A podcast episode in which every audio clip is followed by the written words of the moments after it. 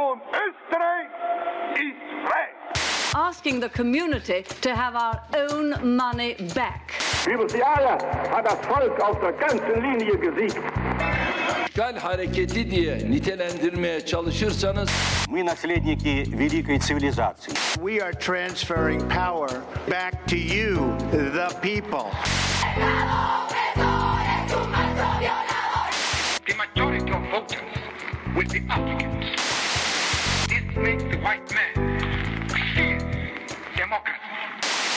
Hallo und herzlich willkommen wieder mal zu einer neuen Folge Demokratie. Mein Name ist Steffi Jahn und mir gegenüber sitzt Nicole Töni. Hallo. Und äh, heute befinden wir uns auf einer, ähm, auf einer weiteren Episode, äh, wo wir äh, den, dem Fluss der Meinungsfreiheit durch seine Windungen und Untiefen und äh, Schleifen folgen und uns einmal anschauen, äh, was denn alles unter Meinungsfreiheit fällt, wo sie beschränkt ist, wo sie vielleicht auch zu Recht beschränkt ist und ähm, ja, was man eigentlich so sagen darf, soll, muss, kann und was eben auch nicht. Genau, und ich darf diesem wunderschönen Bild jetzt ein weiteres hinzufügen. Ich persönlich höre ja jetzt im Hintergrund Kirchenglocken läuten, die zum Exorzismus gegen uns zwei aufrufen.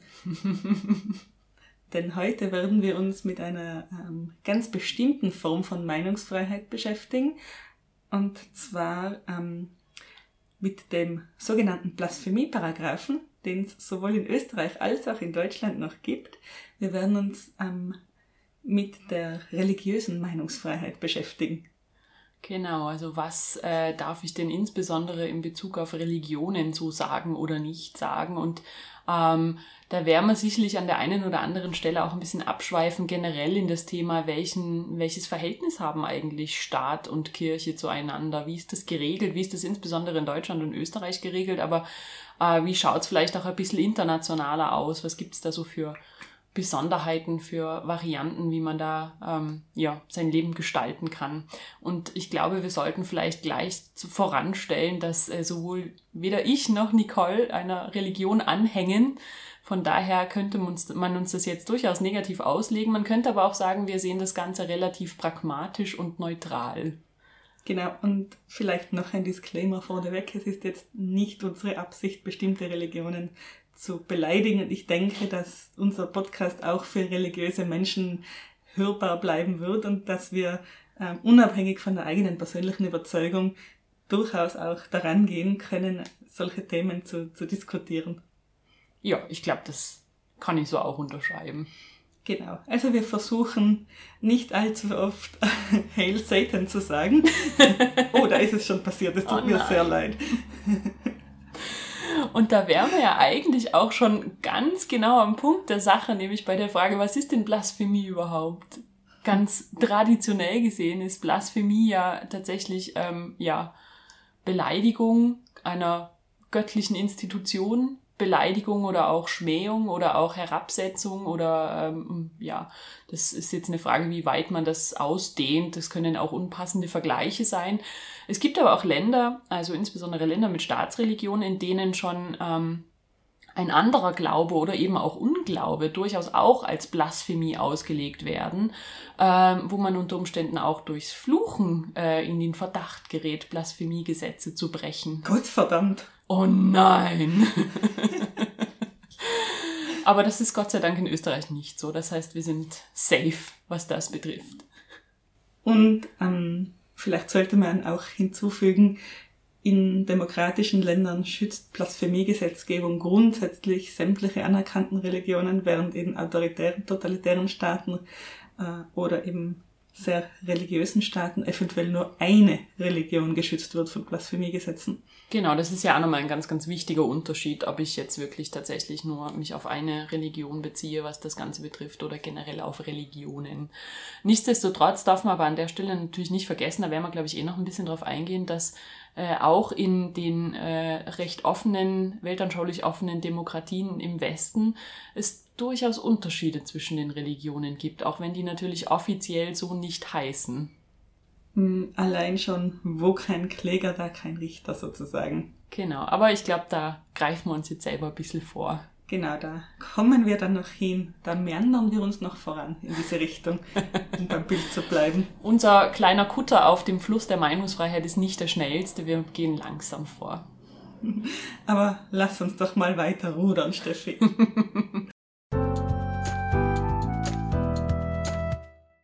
Also um euch vielleicht auch so ein bisschen einen, einen Überblick oder einen, einen, einen kurzen ähm, Eindruck zu geben, was heißt Blasphemiegesetze weltweit, was, äh, wie ist da so der Stand. Ähm, es gibt tatsächlich eine recht schöne Statistik von einer Initiative, die nennt sich sogar End Blasphemy Laws. Ähm, wir werden da wieder drauf ver verlinken und die haben eine recht schöne Karte gemacht, wo man also direkt im Überblick sieht, in welchen Ländern äh, es überhaupt Blasphemiegesetze gibt und welche Strafen denn da drohen. Und äh, ich muss ja tatsächlich sagen, das Erste, was mir dabei aufgefallen ist, neben den, es gibt acht Länder weltweit, wo man mit dem Tode bedroht ist aufgrund von äh, Blasphemiegesetzen. Ähm, es gibt aber auch eine ganze Menge Rot und eines dieser Länder, die da rot sind, das ist tatsächlich Deutschland. Und klassisch Ampel, rot ist nicht besonders gut, grün ist gut. Grün ist gut. Grün heißt nämlich, dass die Blasphemiegesetze abgeschafft wurden. da finden wir dann so Länder wie Frankreich, Kanada, Island, Norwegen. Äh, Rot in dem Fall bedeutet, äh, es gibt Blasphemiegesetze und man wird äh, mit Gefängnisstrafen tatsächlich bedroht. Ähm, und ich muss jetzt auch dazu sagen, Deutschland ist zwar rot, äh, Österreich ist tatsächlich nur orange. Das heißt, das heißt, es gibt Geldstrafen. Also in Österreich ist es auch nicht ganz super gut, aber Orange ist ein bisschen besser als Rot. Das freut mich doch zu hören als Urösterreicherin. Wer hätte das gedacht, wo doch Österreich sonst als wesentlich katholischeres Land gilt als Deutschland? Wie gesagt, Blasphemiegesetze schützen ja nicht nur äh, die katholische Kirche vor Verunglimpfungen, sondern jegliche anerkannte Religionsgemeinschaft. Wobei ganz stimmt jetzt auch nicht, was du da über Österreich sagst. Wir haben nämlich also ich habe gerade den Gesetzestext vor mir ähm, nicht liegen, sondern am Handy-Display. Bin ja ein moderner Mensch und ähm, Blasphemie in Österreich wird bestraft mit einer Freiheitsstrafe von bis zu sechs Monaten. Also ja, man kann durchaus in Österreich auch ins Gefängnis gehen oder einer Geldstrafe mit bis zu 360 Tagessätzen. Wobei das sind jetzt, ist jetzt der Höchstrahmen, also ähm, ich weiß von keinem Fall in Österreich, wo es zu einer Gefängnisstrafe gekommen ist aufgrund von Blasphemie. Gut, dass wir jetzt gleich noch die Karte korrigiert haben. Da werden wir nachher gleich noch eine E-Mail hinschreiben. Unter Umständen geht es da auch wieder um den Unterschied zwischen de facto und de jure. Vielleicht geht es auf der Karte auch darum, wurde eine Person jemals zu einer Gefängnisstrafe verurteilt? Vielleicht, vielleicht ist es auch das. In dem Fall ist Österreich dann tatsächlich ein bisschen mehr orange und ein bisschen weniger rot. Um das vielleicht aber noch äh, kurz zu, ja, um diesen weltweiten Ausblick noch ein bisschen äh, abzuschließen. Ähm, ich habe ja vorhin schon erwähnt, dass es acht Länder gibt in der Welt, in denen man durchaus mit dem Tode bedroht wird, wenn man gegen diese besagten Blasphemiegesetze verstößt und nur, dass ihr das vielleicht bei eurer nächsten Urlaubsplanung berücksichtigen könnt, solltet ihr es da irgendwie gefährdet sein mit äh, viel Fluchen und so weiter, gell? Oder falls ihr in einer Black Metal Band spielen solltet. Oh ja, da muss man auch aufpassen, ne? Also, wie gesagt, vorsichtshalber sagen wir es euch einmal, dass ihr da nicht äh, irgendwo hingeratet, wo es dann Probleme geben könnte. Das wären Mauretanien, Nigeria, Somalia, äh, Saudi-Arabien, wer hätte das gedacht? Was für eine Überraschung. Äh, Brunei und dann äh, im asiatischen Bereich äh, Pakistan, Afghanistan und Iran auch nicht wirklich überraschend. Auch jetzt nicht die ähm, obersten Urlaubsdestinationen. Ja, ich glaube, da gibt es äh, wesentlich sichere Ecken, in die man fahren könnte. Side Note, ich frage mich gerade, ob es äh, das Äquivalent zu Black Metal auch im nicht-christlichen christlichen Bereich eben gibt. Ob es auch nicht-christliche Black Metal Bands gibt, die eben einer anderen Religion angehören und diese dann äh, etwas verunglimpfen. Ich meine, ich hätte mal von einer iranischen Metalband gehört, aber das ist ganz tief hinten in meinen Gehirnwindungen. Ich möchte da jetzt, äh, ich kann dir nicht garantieren, dass das so auch stimmt. Bevor wir da weiter in deinen Hirnwindungen kramen, Steffi. Lassen wir das ähm, lieber. Gehen wir nochmal zurück zur, zur Karte. Es gibt doch sicher auch positive Beispiele, oder? In welche Länder darf ich denn bedenkenlos meine äh, Black Metal Bandkollegen mitbringen, äh, umgekehrte Kreuze tragen und äh, fluchen, nach so, so viel mir äh, eben Spaß bereitet? Ja gut, da hätten wir halt natürlich die ganz klassischen äh, Staaten, die von denen man es jetzt ehrlich gesagt nicht anders erwartet hätte wie Kanada, die USA, ähm, die skandinavischen Staaten, wobei, das muss man auch dazu sagen, in Finnland wiederum gibt es Blasphemiegesetze ähm, wo man nicht ins Gefängnis kommt, aber es gibt Blasphemiegesetze. Norwegen hat sie abgeschafft, Schweden hat offensichtlich nie welche gehabt. Irland hat sie vor nicht allzu langer Zeit per Referendum abgeschafft, was ich auch ein sehr positives Beispiel finde. Das gefällt mir. Aber um ehrlich zu sein, die USA überrascht mich, weil ich die USA immer im Hinterkopf assoziiere mit doch sehr stark religiösen Gefühlen, ähm, einer sehr lebendigen religiösen Community und auch sehr ähm, einem öffentlichen Diskurs, der sehr, sehr stark geprägt ist von Religiosität.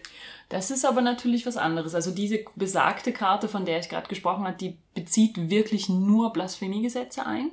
Ähm, es gibt dann noch eine äh, zweite ganz spannende Organisation, die ich gefunden habe. Das ist äh, die sind die Humanists International. Die haben einen äh, Freedom of Thought Report rausgegeben und in dem werden eben nicht nur Blasphemiegesetze, sondern auch generell äh, Gleichstellung in der, äh, also zum einen in der Gesetzgebung, aber auch bei der ähm, Bildung, im Bildungssystem, äh, bei der öffentlichen Diskussion und ähm, generell im gesellschaftlichen Diskurs. Und die bewerten das Ganze mit einem äh, Punktesystem. Und da wiederum kriegen die USA jetzt nicht unbedingt die Bestnoten. Sie haben natürlich im Bereich jetzt der rein rechtlichen Situation sind sie natürlich schon, gibt es natürlich schon eine Gleichstellung zwischen den Religionen. Insbesondere, das muss ich auch sagen, bewertet diese äh, Gesellschaft nicht nur die Gleichstellung zwischen Religionen, sondern vor allem auch die Gleichstellung von Atheisten und Ungläubigen was ja auch immer noch mal eine besondere Sache ist, insbesondere in den USA. Ja, aber da kriegen die USA tatsächlich nicht Bestnoten. Da kriegen sie eine 1,8. Die Bestnote ist tatsächlich eine 1,0. Die haben Länder wie. Hm, hm. Jetzt schaue ich gerade. 1,0 finde ich auf den ersten Blick gar nicht. Aber 1,8 ist doch immerhin noch eine äh, Unterspielart der Bestnote 1. Also genau, ganz also schlecht schneiden sie wohl nicht ab. Sie haben, sie haben auch so ein hübsches Ampelsystem, allerdings mit mehr Schattierungen von Gelb und Rot. Also die USA sind durchaus noch grün. Es geht schon ein bisschen in die gelbe, gelbliche Richtung, aber sie sind durchaus grün. Jetzt habe ich zwei Länder mit 1,0 Bewertung gefunden, nämlich Belgien und die Niederlande. Belgien und die Niederlande. Mhm. Also das sind offensichtlich sehr gute äh, Adressen, was äh, die Gleichstellung von Atheisten betrifft. Und äh, Länder wie Mexiko, Mexiko hat eine 1,5, die USA haben eine 1,8. Also ich glaube, da gibt es durchaus noch ein paar Länder, die ein bisschen besser drauf sind als die USA. Würdest du Interesse halber noch den Score von Deutschland und Österreich verraten? Das wiederum schaut ein bisschen anders aus. Also Österreich ist immerhin noch, naja, wenn man die Augen zudrückt, durchaus dunkelgelb. Österreich hat einen Score von 2,7, Deutschland hat einen Score von 3,3. Das ist dann schon wirklich deutlich rot, wenn man vor allem auch bedenkt, dass ein Land wie Polen oder ein Land wie äh, Weißrussland, Polen hat 3,5, Weißrussland hat 3,8, da sind wir nicht mehr so weit weg in Deutschland. Ich muss wieder gestehen, mich schockiert eigentlich der Vergleich mit den USA, denn die Diskussion ähm, Schöpfungsgeschichte in Schulbücher, in naturwissenschaftliche Schulbücher zu geben, die hätte ich in Österreich noch nie gehört, beispielsweise. Das stimmt und ich glaube, das ist auch der riesige Unterschied, dass das ähm, in den USA sind das erstens lokale Geschichten ganz oft und ähm, da wird das nicht von Gesetzes wegen hervorgeschrieben. In den USA hast du ja ein System, in dem ähm, lokale, da gibt es ja diese School Boards, die dann zum Beispiel entscheiden, welche äh, Bücher verwendet werden und so weiter.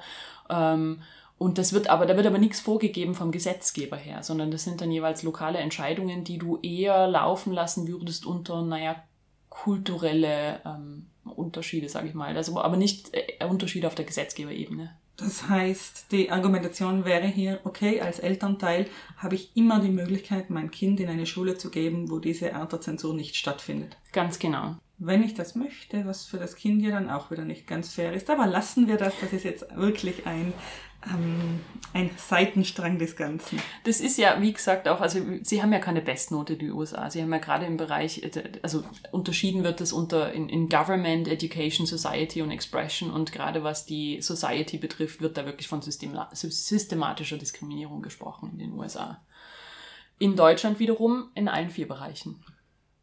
Mhm, aber noch ein Beispiel, also allein die Diskussion immer wieder um Abtreibungsgesetze, die da auch doch auf einer sehr, sehr, ja, fast theologisch anmutenden Ebene geführt wird. Gott möchte das nicht und solche Argumente. Mhm. Ähm, an solche Diskussionen kann ich mich eben auch in Europa kaum erinnern, um ehrlich zu sein. Da wundert mich wirklich, wirklich dieser Score, den die USA da erzielt. Es ist eben ein Score, der in einem bestimmten Bereich insbesondere schlecht ist. Ähm, ich glaube, den USA kommt da auch ein bisschen zugute, dass es natürlich ein Land ist, das sehr, sehr divers ist. Also, dass du bestimmte, diese, genau diese Diskurse über Abtreibung, über Schulbücher in Staaten wie Kalifornien oder im Nordosten kaum führst, weil dort natürlich äh, die Leute ähm, kulturell anders geprägt sind. Ähm, man darf auch nicht vergessen, dass diejenigen, die, die in den USA für die Abschaffung der Abtreibungsfreiheit sind, diejenigen, die also insbesondere auch so Sachen machen wie dieses äh, wunderschöne Museum in Kentucky über die äh, Schöpfungsgeschichte, das sind halt im Vergleich relativ wenige, die halt sehr laut sind. Ähm, also ich glaube, die kriegen mehr Raum, als sie, wenn man jetzt wirklich von der, von der Repräsentationsebene ausgeht, wenn man jetzt wirklich sagt, okay, wir haben 300 320, 330 Millionen Amerikaner, sind die ein eher kleiner Teil, sie sind halt einfach sehr, sehr laut. Mm, das heißt, Atheisten und Atheistinnen müssen lauter werden? Unbedingt. Sollen wir etwas dazu beitragen, liebe Steffi? Ich rede ja schon ganz laut. Aber irgendwann ist zu laut und dann versteht man mich nicht mehr. Das ist auch nicht gut. Im Sinne, der Sen Im Sinne der Sendequalität wollen wir also in einem erträglichen Rahmen bleiben. Genau, wir können ja auch argumentieren, ohne dass wir laut werden müssen. Sprich für dich selbst.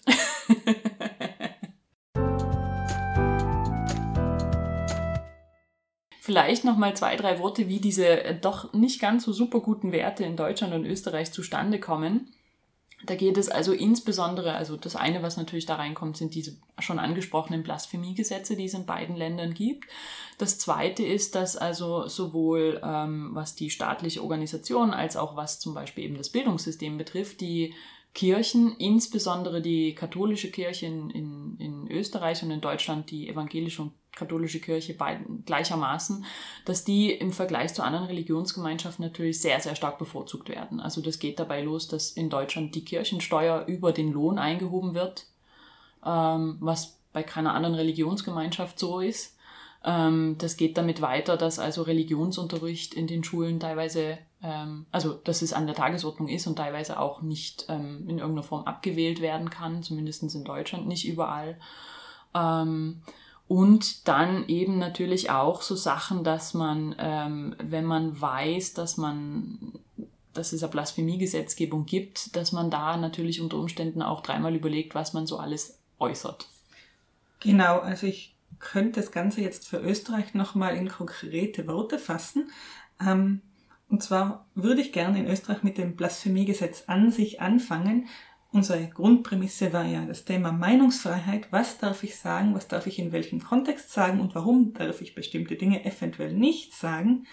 Und in Österreich ist es tatsächlich, und ich glaube, das macht einen wesentlichen Unterschied zu Deutschland aus, eigentlich nicht die Religion, die geschützt ist über das Blasphemiegesetz. Übrigens wenn ich von Blasphemiegesetz rede, meine ich den Paragraphen 188 im Strafgesetzbuch.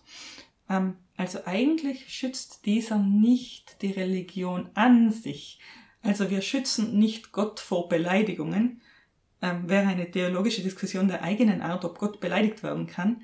Was wir schützen, ist der öffentliche Frieden sozusagen. Ähm, die genaue Formulierung ist, wenn man also einen eine Glaubenslehre, eine gesetzlich, einen gesetzlich zulässigen Brauch oder eine gesetzlich zulässige Einrichtung einer Kirche oder Religionsgemeinschaft unter Umständen herabwürdigt oder verspottet, unter denen das Verhalten geeignet ist, berechtigtes Ärgernis zu erregen, dann ist das Ganze eben strafwürdig.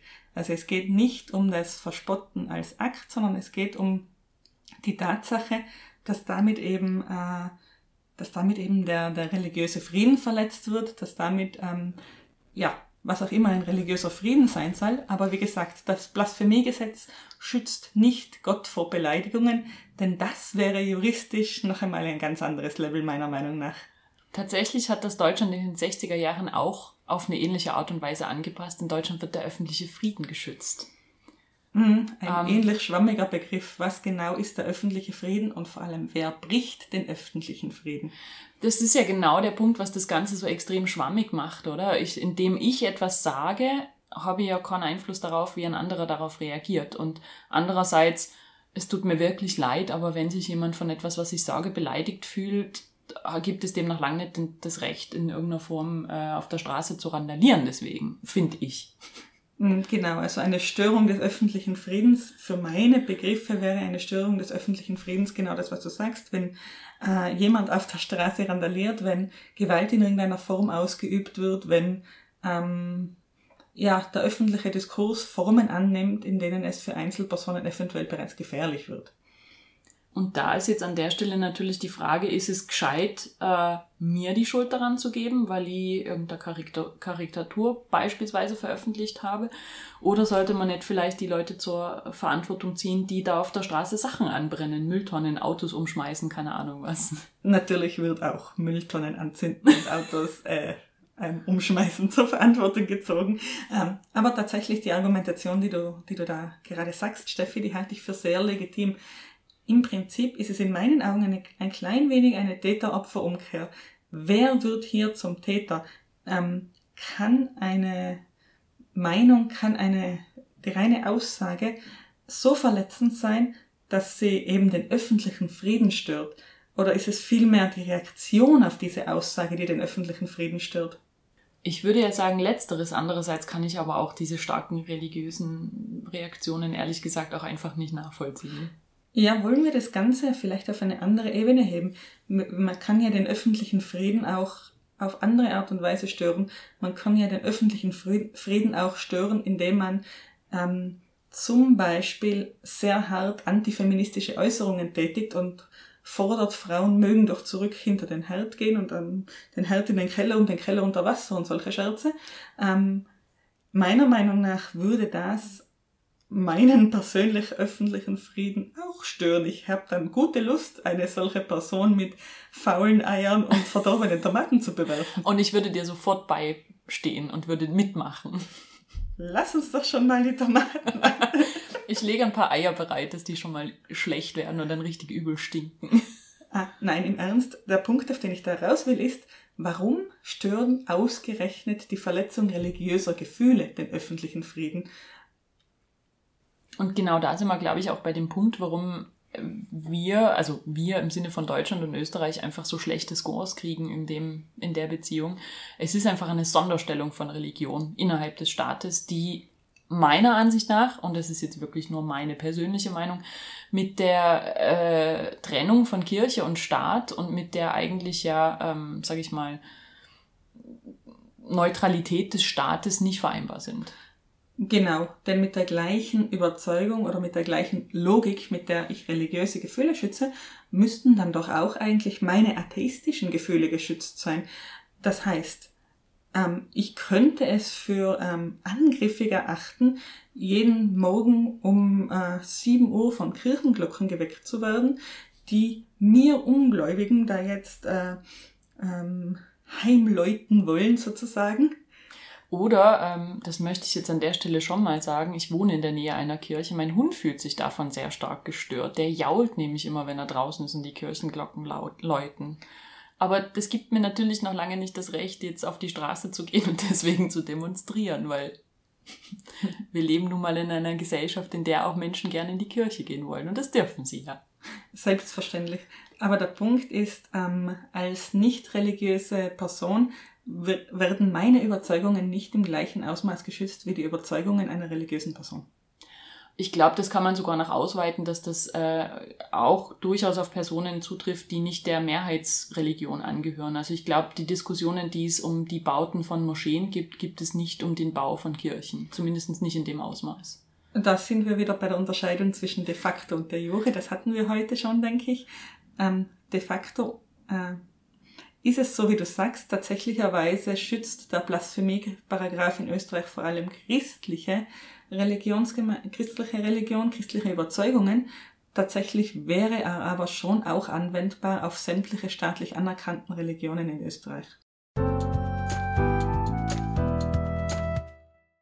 Aber vielleicht, jetzt sind wir schon furchtbar, äh, ich habe schon fast das Gefühl, wir haben schon wieder Verfassungsdiskussionen. Lass uns doch mal ins Konkrete gehen. Lass uns doch mal zu ein paar Beispielen kommen. Oh ja, die Beispiele, die mag ich besonders gern. Es gibt in Österreich genau, also ungefähr, ich habe nicht nachgezählt, aber so um den Dreh rum 15 äh, Anklagen, Schrägstrich Verurteilungen nach dem Blas Blasphemieparagraphen, nur 15, seit den, ich denke, 1980ern. Und ich habe sie mir alle zu Gemüte geführt, es war schön. Es klingt auf jeden Fall nach einer lustigen äh, Lektüre. Wahrscheinlich nicht für die Betroffenen, aber äh, als Außenstehender wird man sich wahrscheinlich ab und an gedacht haben, naja, mein Gott, jetzt seid's nicht so deppert. und anfangen würde ich mit einer Begebenheit, die ähm, mich so ein bisschen, da habe ich ein bisschen einen persönlichen Bezug dazu, muss ich sagen. Denn, ähm, okay, ich fange mit meinem persönlichen Bezug an. Mhm. Steffi, stell dir vor, klein Nicole geht noch zur Schule, Gymnasium, ähm, gerade so Oberstufe, ich glaube, ich war 15 oder so, und im Dachboden unserer Schule durfte ein bestimmter Künstler ausstellen. Uh. Ähm, das war total spannend, denn nicht, nicht allzu alltäglich und in der großen Pause konnte man dann da raufgehen und sich diese Kunstwerke ansehen. Glücklicherweise bin ich am ersten Tag der Ausstellung nach, nach oben gegangen, habe hab mir die Ausstellung angesehen und durfte so in den Genuss eines ans Kreuz genagelten Schweins kommen. war es ein echtes Schwein oder war es ein... Ein Pappmaché-Schwein, Okay. selbstverständlich. Es ging da darum, ähm, Tierquälerei und äh, nicht artgerechte Tierhaltung mit dem Leiden Christi in Verbindung zu setzen, was meiner Meinung nach ähm, schocken und provozieren soll und deswegen äh, vielleicht ein richtiges Mittel ist, um auf Tierleid hinzuweisen. Ja, da wären wir ja schon wieder bei unserer Diskussion von der letzten Folge um die Kunstfreiheit. Aber ja, ich glaube, wir haben schon festgestellt, Kunst sollte auch schocken und provozieren und zum Denken anregen. Kunst muss provozieren. Wenn Kunst nicht berührt, ist es keine Kunst. Jedenfalls, um meine Anekdote zum Ende zu bringen, ich war glücklich, am ersten Tag oben gewesen zu sein. Am zweiten Tag war besagtes Kunstwerk bereits abgebaut. Äh, unser lieber Herr Schuldirektor hatte eine Riesenszene gemacht und hatte einfach stillschweigend, nein, nicht stillschweigend, laut, ähm, besagtes Kunstwerk zensiert. Darf er das denn? Naja, eine Schule. Als Hausherr? Ja. Ich habe mich damals auch gefragt, darf er das und warum wird ausgerechnet dieses Werk zensiert? Ähm, ich habe bis heute nicht wirklich eine Frage auf die Antwort, darf er das? Ich finde, er sollte es nicht dürfen.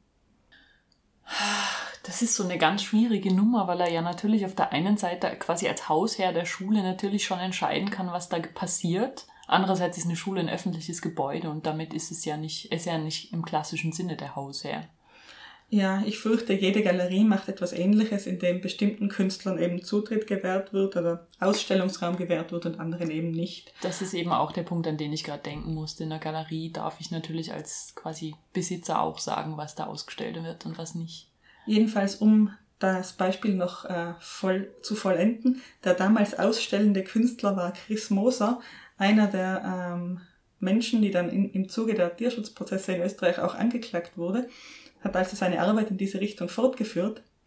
Ähm, und 2014 gab es nicht gegen ihn, sondern ähm, gegen, eine, ähm, gegen eine Versammlung in Linz eine ähnliche Anklage. Da ging es nämlich darum, dass 2014 ähm, hat man versucht, einen, einen Tierkreuzzug durch die Linzer Innenstadt zu untersagen. Die damals Demonstrierenden hatten vor, eben die Versammlung unter dem Titel Nein zu Fleisch, Ja zu Vegetarismus zu führen und äh, wollten eben, haben Kreuze mitgeführt, haben auch vor den Kirchen gestoppt, haben wieder versucht, diese äh, Verbindung zwischen Tierleid und dem Leid von Jesus Christus eben ähm, festzustellen. Damals wurde dagegen geklagt, es wurde ähm, versucht, diese Versammlung zu verbieten. Ähm, schlussendlich durfte die Versammlung ähm, stattfinden, oder besser gesagt, es wäre eine Verletzung, es war eine Verletzung im Recht auf Versammlungsfreiheit, diese, diese Ver Veranstaltung zu untersagen. Im Nachhinein wurde das dann festgestellt. Da ist dann schon zu spät gewesen. Du sagst es, du sagst es, die Zensur ist da schon passiert. Aber auch wenn es äh, im Fall des Künstlers bei euch im Gymnasium natürlich jetzt nicht zu einer Anklage gekommen ist, muss man ja schon sagen, dass äh, allein die Tatsache, dass es diese Blasphemiegesetze gibt, glaube ich, denjenigen, der das Ganze zensieren möchte, in dem Fall den Direktor, durchaus auch einfach ähm, vermeintlich äh, ja das Recht gibt, da Zensur zu betreiben. Also dass der sich dadurch natürlich bestärkt fühlt, dass er das machen kann, weil er meint, das Recht auf seiner Seite zu haben. Ich kann mir schon vorstellen, dass das einen gewissen Effekt einfach auch hat. Ja, und diese, diese Selbstzensur, denke ich, ist nicht zu unterschätzen. Wenn ich als Künstlerin mich, mich davor fürchten muss, eventuell für ein Werk angeklagt zu werden, dann werde ich mir dreimal überlegen, ob ich dieses Werk anfertige, ob ich dieses Werk ausstelle, wo ich es ausstelle, was ich wirklich mit meiner Kunst mache. Denn äh, so eine Anklage ist nicht lustig. Selbst wenn man dann freigesprochen wird, selbst wenn es zu keiner Verurteilung kommt, bedeutet das Kosten, bedeutet Aufwand. Also ich kann mir sehr, sehr gut vorstellen, dass eben einiges an Kunst unter diesen Umständen gar nicht erst entsteht. Und ganz passend dazu läuten gerade die Kirchenglocken im Hintergrund. Ich glaube, das können wir nicht rausschneiden, die müssen wir drinnen lassen. Das passt einfach sehr, sehr gut. Wollen wir ein weiteres Beispiel mit den Kirchenglocken unterlegen? Oh ja, darf ich ganz schnell noch äh, vielleicht ergänzen äh, zu dieser ganzen Geschichte mit den Anklagen und so weiter. Ich meine, natürlich habe ich als Künstler, als Einzelkünstler in den meisten Fällen ja auch einfach gar nicht die Mittel dafür, das zu, durchzustehen. Also ich glaube, die wenigsten Künstler haben einfach so einen Haufen Geld übrig zum Verbraten an irgendwelche Anwälte, um sich gegen Anklagen zu schützen.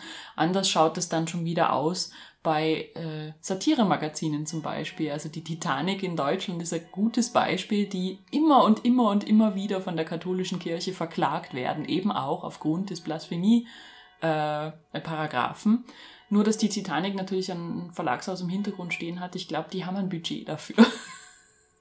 Ich persönlich hätte auch gern ein Budget, um mich gegen äh, Blasphemie anklagen zu werden. Das wäre schön.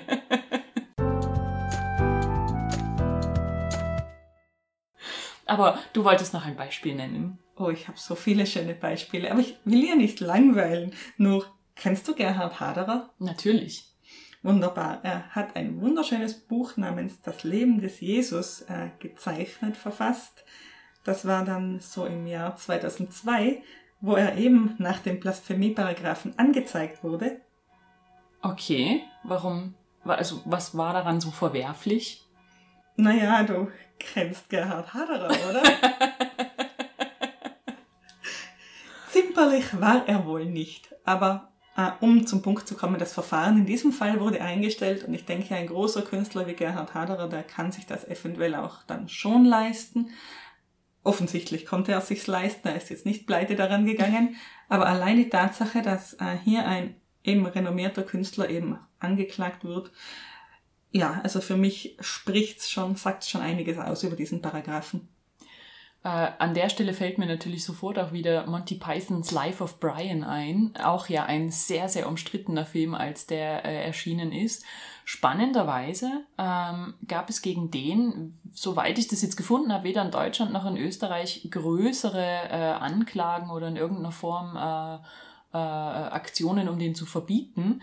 Die größten Proteste gegen diesen Film gab es spannenderweise in den USA, Norwegen und Großbritannien. Zumindest die ersten beiden davon haben keine Blasphemiegesetze. Das heißt also, es ist vielleicht nicht unbedingt, äh, äh, gibt es da einen 1 zu 1 Bezug zwischen äh, dem Drang danach, künstlerischen Ausdruck zu beschränken und äh, einer Blasphemiegesetzgebung. Ähm, da stellt sich auch die Frage, ob Life of Brian jemals in österreichischen Kinos gezeigt wurde. Tatsächlich äh, ist, äh, hat es in Deutschland und Österreich und auch in anderen äh, katholisch geprägten, stark katholisch geprägten Ländern ähm, keinen Widerstand gegen Life of Brian gegeben. Es hat natürlich den normalen Zulassungsprozess über die äh, FSK in Deutschland und wie heißt die Behörde in Österreich? GEMA?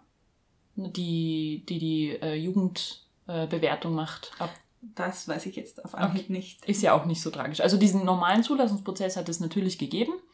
Tatsächlich hat es da aber keine großen Widerstände gegeben, spannenderweise.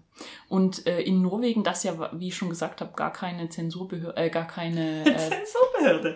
Nenn das Kind beim Namen, Steffi Schett. In Norwegen, das tatsächlich keine Blasphemiegesetze hat, hat tatsächlich die Zensurbehörde den Film verboten. Norwegen? Norwegen. Eine Zensurbehörde? Ja. Was zensiert die Zensurbehörde? Mic Drop. Offensichtlich Life of Brian. Und äh, die schwedische Presse hat das Ganze offensichtlich kommentiert mit dem Satz, der Film ist so witzig, dass er nur wegen verboten wurde. Das kann ich mir wiederum gut auf einem Plakat vorstellen. absolut, absolut. Ich nehme an, du hast den Film gesehen. Natürlich, ich habe ihn auf DVD, ich kann ihn, glaube ich, mitsprechen.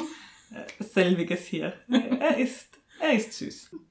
Übrigens ein Film, der nicht gezeigt wurde, aus dem Jahre 1994, ist Das Liebeskonzil von Werner Schröter.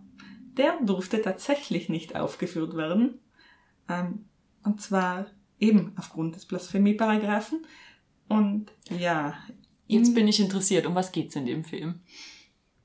Ja, mh, ein, ein Teil der Handlung ist eben, dass Syphilis als eine vom Teufel ersonnene Strafe für sündige Christen dargestellt wird. Das soweit in Ordnung, wie auch immer, kann man das so stehen lassen. Nur im Film sind Maria und Jesus mit dieser Strafe einverstanden. Ich wusste nicht, dass Maria und Josef auch quasi. Jesus. Entschuldigung. Okay, dann, dann passt. Ob die beiden einer solchen Strafe zustimmen müssen. Auf jeden Fall sind ja, egal. Lassen wir das. Ich, ich bin Vielleicht- theologisch zu wenig sattelfest, um das jetzt Vielleicht bietet Gott, äh, vielleicht bilden Gott, Maria und Jesus so eine Art gemeinsames, äh, gemeinsamen Rat, wenn es um schwierige Fragen geht. Äh, und dann äh, müssen sie eindeutig, also müssen sie gemeinsam zustimmen. Du hast den Heiligen Geist vergessen. Oh ja, Entschuldigung. Wenn wir schon, wenn wir schon Räte aus drei Entitäten bilden, dann ist es ja doch, Aber dann sind es ja vier, dann geht's ja nicht mehr. Maria hat nichts zu sagen, die hat vielleicht beratende Funktion. Nein, lassen wir das. Wir wollten tatsächlich keine religiösen Gefühle verletzen und ich wollte auch nicht auf die Frage eingehen, in- inwiefern eine Religion, die aus drei Entitäten besteht, plus einem, einer ganzen Horde an Heiligen monotheistisch genannt werden kann. Auf diese Frage wollte ich absolut nicht eingehen. Das ist, darüber machen wir nochmal eine Sondersendung. Demnächst Nicole und Steffis äh, Atheisten-Podcast, der sich nur mit Religion beschäftigt. Let's rant. Ah, Aber tatsächlich, es gibt auch zumindest ein Urteil, in dem ähm, gezielt eine nicht christliche Religionsgemeinschaft, nämlich der Islam, geschützt wird.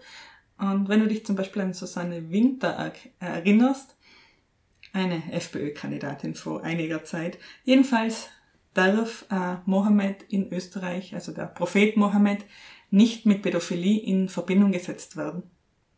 Das, nein, das sage ich jetzt nicht. Da gab es tatsächlich eine Verurteilung zu diesem Thema und äh, eben aufgrund dessen, dass diese religiöse Lehren eben in einem Ausmaß verun verunglimpft, dass es eben den öffentlichen Frieden stört. Wie sieht's denn in Deutschland aus? Jetzt haben wir da ausgiebig von, vom Blasphem Blasphemiegesetz in Österreich gesprochen. Ein paar österreichische Beispiele. Hast du vielleicht auch ein paar deutsche Beispiele für uns? Ich habe ja vorhin schon das Satiremagazin Titanic ähm, erwähnt, die tatsächlich mehrfach angeklagt wurden. In den meisten Fällen ging es dabei um äh, Papstkarikaturen oder Zum äh, Beispiel der Papst äh, auf dem Titanic-Titelbild mit äh, großem gelben Fleck im Schrittbereich. Das ist genau das, was ich gerade ansprechen wollte. Das war eine Ausgabe 2012, in der es um die Vati-Leaks ging. Da gab es ja so eine Enthüllungsgeschichte ähm, aus dem Vatikan.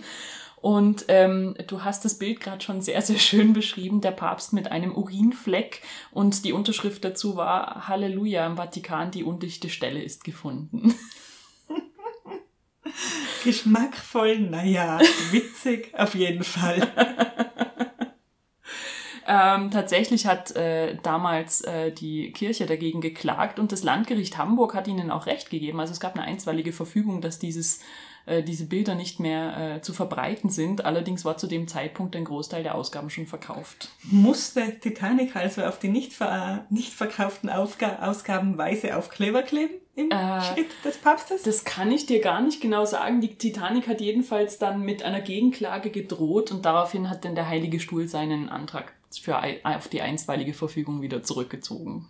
Und die Titanic durfte weiterverkauft werden. Und die Titanic wurde weiterverkauft, ganz genau.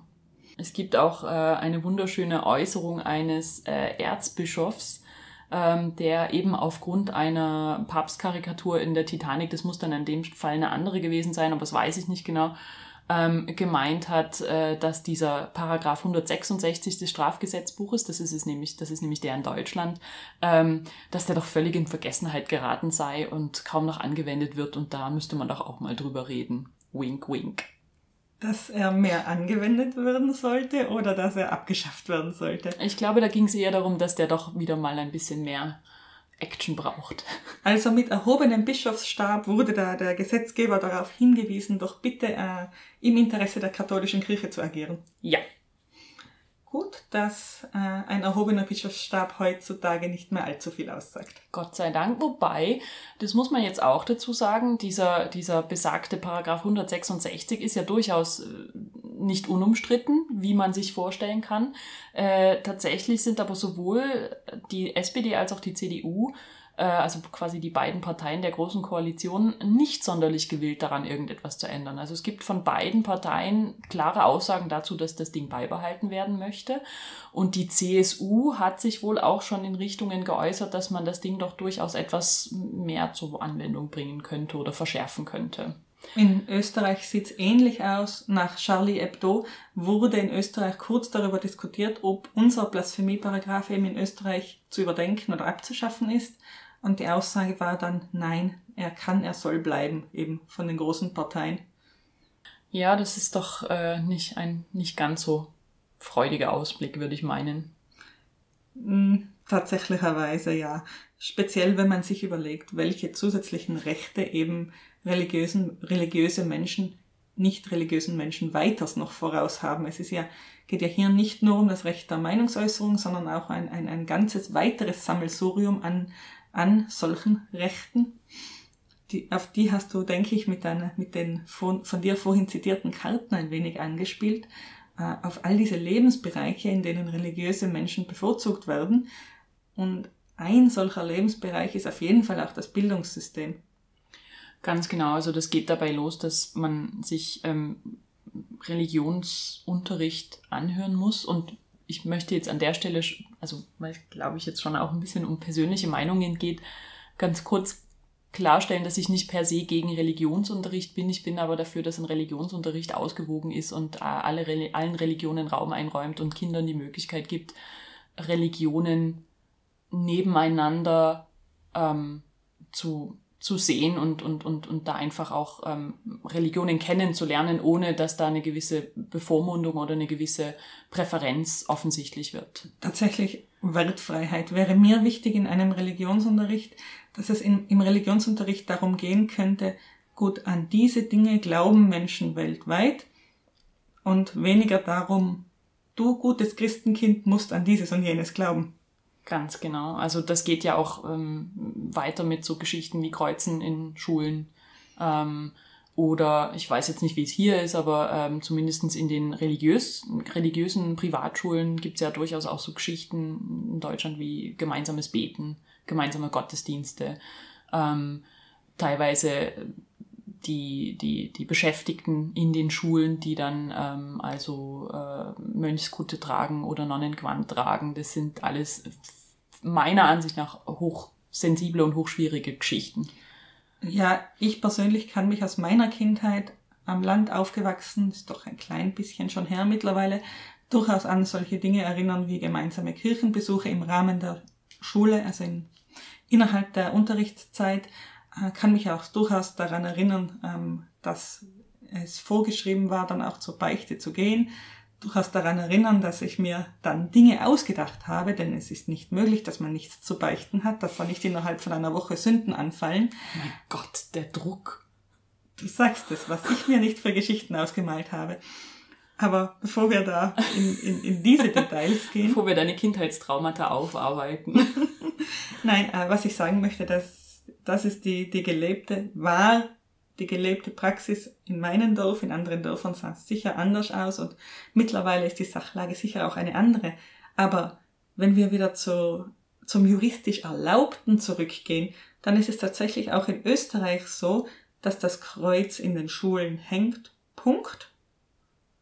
Da gibt's äh, also Diskussionen darüber kann es natürlich geben, aber im Konkordat festgeschrieben, also das Konkordat ist ein Vertrag zwischen der katholischen Kirche und dem Staat Österreich. Im Konkordat festgeschrieben ist eben auch dieses Kreuz in den Schulen. Ähm, also ein religiöses Symbol in Schulen und da kann man schon auch wieder diskutieren. Und um bei der Bildung zu bleiben, auch das, was du vorhin gesagt hast, ähm, Personen, die die katholische Kirche bestimmt, unterrichten Religion in staatlichen Schulen. Die, dann wiederum vom Staat bezahlt werden. Exakt. Die Religionslehrer und Lehrerinnen in eben staatlichen österreichischen Schulen werden nicht vom Staat bestimmt, sondern von der Kirche ausgewählt und vom Staat bezahlt. Und allein dieser Umstand, ähm, der, muss ich sagen, also der ist schon für mich höchstgradig zweifelhaft. Und ähm, also ich finde, um nochmal kurz das Kreuz aufzugreifen, wenn wir über Kreuze in Schulen diskutieren oder nicht diskutieren, dann finde ich, steht das auf genau der gleichen Ebene wie die Frage nach Kopftüchern, die im öffentlichen Raum verboten werden oder eben auch nicht.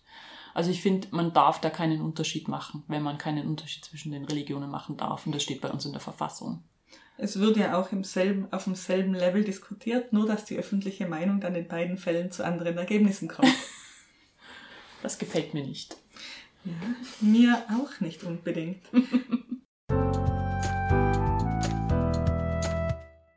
Ein ganz, ganz krasses Beispiel habe ich noch. Ja. Äh, darf ich es dir einfach an den Kopf werfen? Wirf. Ähm, 2012 gab es in, Öst äh, in Deutschland und dann nachfolgend auch in Österreich eine ziemlich große Debatte um die Beschneidung von Burschen. Nämlich hatte das Kölner Landesgericht ähm, die Beschneidung von Jungen eben als Körperverletzung gewertet. Und äh, selbst dann natürlich, wenn die Eltern einwilligen. Jetzt ist Beschneidung aber ein Teil religiöser Praktiken, zumindest in, in zwei großen Weltreligionen, eben im Islam und im Judentum. Und ähm, hier wurde aber endlich die äh, körperliche Unversehrtheit eines sehr jungen Kindes, also von eigentlich Neugeborenen, über diese äh, Freiheit der Religionsausübung gestellt. In Österreich ist das nicht der Fall. In Österreich darf nach wie vor beschnitten werden. Und ich glaube, an der Stelle muss man vielleicht auch nochmal auf diesen Unterschied zwischen de jure und de facto hinweisen, den du schon zu Anfang gebracht hast, weil ich, so sehr ich es mir wünschen würde, nicht glaube, dass es in Deutschland jetzt recht viele Anzeigen in der Hinsicht gibt, weil ich glaube halt einfach, dass, ja, wer soll denn klagen? Das Kind kann es nicht, die Eltern wollen es ja ganz offensichtlich, der Arzt unterstützt es ja ganz offensichtlich. Also da ist halt leider auch so ein bisschen der Umstand dahinter, so wo kein Kläger, da auch kein Richterspruch. Genau, aber ich möchte schon auch nochmal darauf hinweisen, dass es in Deutschland zumindest nicht legal wäre, dass es zumindest eine Handhabe gäbe, wenn man diese Handhabe haben möchte, während in Österreich nicht einmal das sichergestellt ist. Das ist jetzt natürlich nicht der optimistischste Punkt, um die ganze Folge zu beenden. Ich glaube, so können wir äh, nicht nach Hause gehen und so können wir auch unsere Hörer nicht entlassen. Hm, wie können wir unsere Hörer denn dann entlassen, Steffi? Möchtest du einen blasphemischen Witz erzählen? wo soll ich anfangen, wo soll ich aufhören? Schaut euch einfach alle Live of Brian an. Ich glaube, damit sind wir, damit könnt ihr ganz viel lachen, zwei Stunden lang. Ähm, ich hätte tatsächlich noch einen etwas positiveren Punkt zu bieten. Oh, ich glaube, du willst einen Witz erzählen, nur auf Metaebene. Kann das sein, Steffi? Ja, so könnte man das durchaus bezeichnen. Ich möchte nämlich an der Stelle nochmal hinweisen auf einen ganz wunderbaren Preis, den ich gefunden habe. Der nennt sich der freche Mario. Und das ist ein Preis, der in Deutschland seit 2008 vergeben wird. Und zwar für sogenannte Blasphemie-Kunstwerke. It's a me, Mario! Dieser Preis spricht sich also explizit dafür aus, dass man äh, Kunstwerke dort nominiert, die äh, sozusagen, das steht bei Ihnen auch auf der Homepage, ohne Schere im Kopf sich mit Religion auseinandersetzen. Also die also bewusst sich über diesen, diese Tendenz zur Selbstzensur äh, hinwegsetzen und eben genau diesen Paragraphen 166, also diesen Blasphemie-Paragraphen auch thematisieren und, und angreifen und sich für mehr kritische äh, Beschäftigung mit Religion und Religionsbekenntnissen auseinandersetzen. Das gefällt mir. Das gefällt mir auch. Äh, übrigens, letzter Preisträger des Ganzen, die letzte Verleihung war 2019, war Martin Perscheid, der äh, ja leider vor kurzer Zeit verstorben ist. Und an dieser Stelle ein Link-Tipp. Seht euch einfach mal seine Karikaturen zum Thema an. Beides in eurer Suchzeile einzugeben, der freche Mario und Perscheid, das ist schon mehr als ausreichend. Ihr werdet lachen. Ihr werdet sehr, sehr viel lachen. Und den religiösen Eiferern unter unseren Hörern äh, rate ich an der Stelle, das vielleicht nicht zu tun. Ich weiß nicht, wie viele religiöse Eiferer wir unter unseren Hörern haben. Und ich möchte auch keinem religiösen Menschen Intoleranz unterstellen. Ich denke auch, dass religiöse Menschen eventuell über solche Dinge durchaus lachen können. Und Oh, dass ein wenig Selbstironie hin und wieder ja auch gar nicht schadet. Das stimmt, das wollen wir ihnen mal nicht aberkennen. gibt ja durchaus Aspekte innerhalb der katholischen Kirche und innerhalb der christlichen Religionen, über die man auch mit religiösen Menschen ganz gut diskutieren kann, die nicht jeder gut finden muss und so weiter. Und ja, ich versuche da gerade ein, ein klein wenig versöhnlich zu sein. Wenn euch das aber nicht reicht, ähm, faule Tomaten und, sonst, und Eier schickt bitte an Steffis Adresse. Nein, im Ernst. Falls ihr euch uns Feedback geben wollt zu dieser Folge, könnt ihr das natürlich wie immer auf unserer Homepage machen, www.demokravie.eu.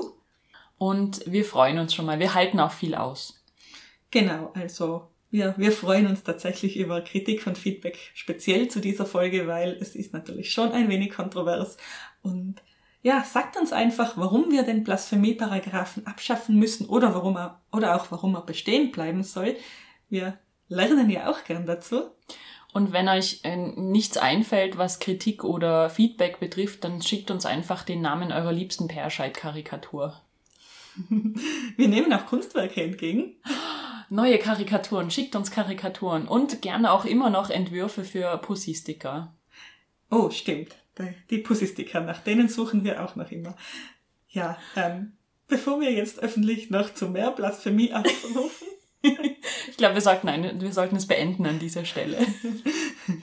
ist es blasphemisch, äh, die Darstellung weiblicher Genitalien im selben Satz zu nennen wie äh, christliche Religion? Da fragst du die falsche. Wir werden es rausfinden oder auch nicht. In dem Fall danke fürs Zuhören und ja, bis zum nächsten Mal. Ciao! Tschüss.